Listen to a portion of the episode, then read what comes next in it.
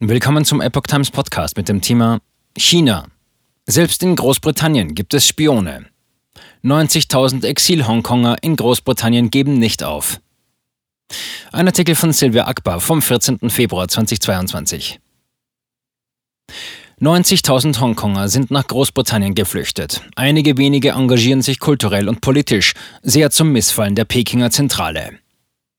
Beobachtern zufolge wünscht sich die Kommunistische Partei Chinas KPC nichts sehnlicher, als dass die Hongkonger Demokraten im Exil ihre Identität aufgeben und sich im harmlosen englischen Exil niederlassen.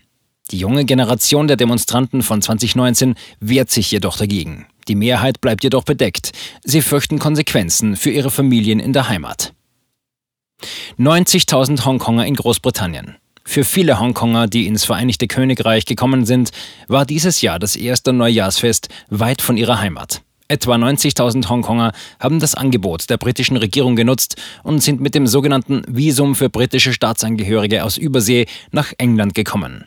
Daniel Kwok würde sich selbst jedoch nicht als Einwanderer oder Flüchtling bezeichnen, weil er fest davon überzeugt ist, eines Tages nach Hongkong zurückkehren zu können.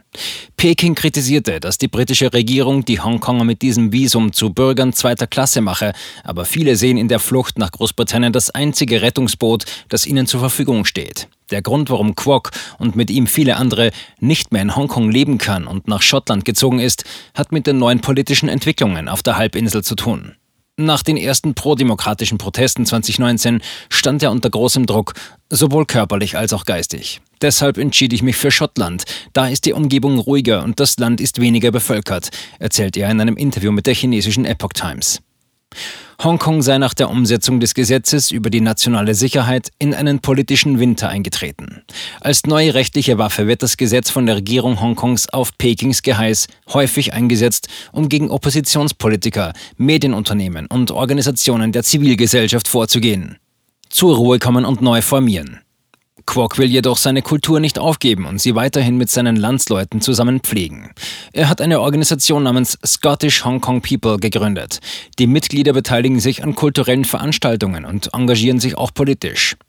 In Großbritannien leben sie relativ sicher, sagt Kwok, doch wenn wir uns nicht gegen die kommunistische Partei erheben und der Welt von der Unterdrückung berichten, die die Menschen in Hongkong erlitten haben, werden wir eines Tages wieder unterdrückt werden.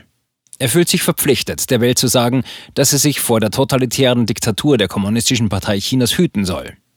Seine früheren Mitstreiter der prodemokratischen Bewegung liegen nun auf dem Boden und schweigen, wie er es ausdrückt. Manche haben sogar ihre Meinung geändert und die politische Richtung gewechselt, um für das Lager der Etablierten zu arbeiten. Die Politik an sich hat sich in Hongkong geändert, meint Kwok. Die Hongkonger können sich nicht mehr wie bisher an der Politik beteiligen. Er schlägt vor, erst zur Ruhe zu kommen und sich neu zu formieren und in Zukunft zu gegebener Zeit weiter darum zu kämpfen. Spione der KP Chinas auch in Großbritannien. Von einem kleinen Fischerdorf auf der Landtauinsel zog Carmen Lau nach London. Sie erzählte Politico, dass sie das erste Mal ohne Familie das chinesische Neujahr feiern wird. Viele, die frisch nach Großbritannien gezogen sind, haben die Proteste 2019 miterlebt und waren mit auf den Straßen. Lau war kaum zwei Jahre alt, als Großbritannien 1997 seine Kolonie an China übergab. Sie gehört jedoch zu der jungen Generation, die in die politische Auseinandersetzung mit der kommunistischen Partei in Peking verwickelt war.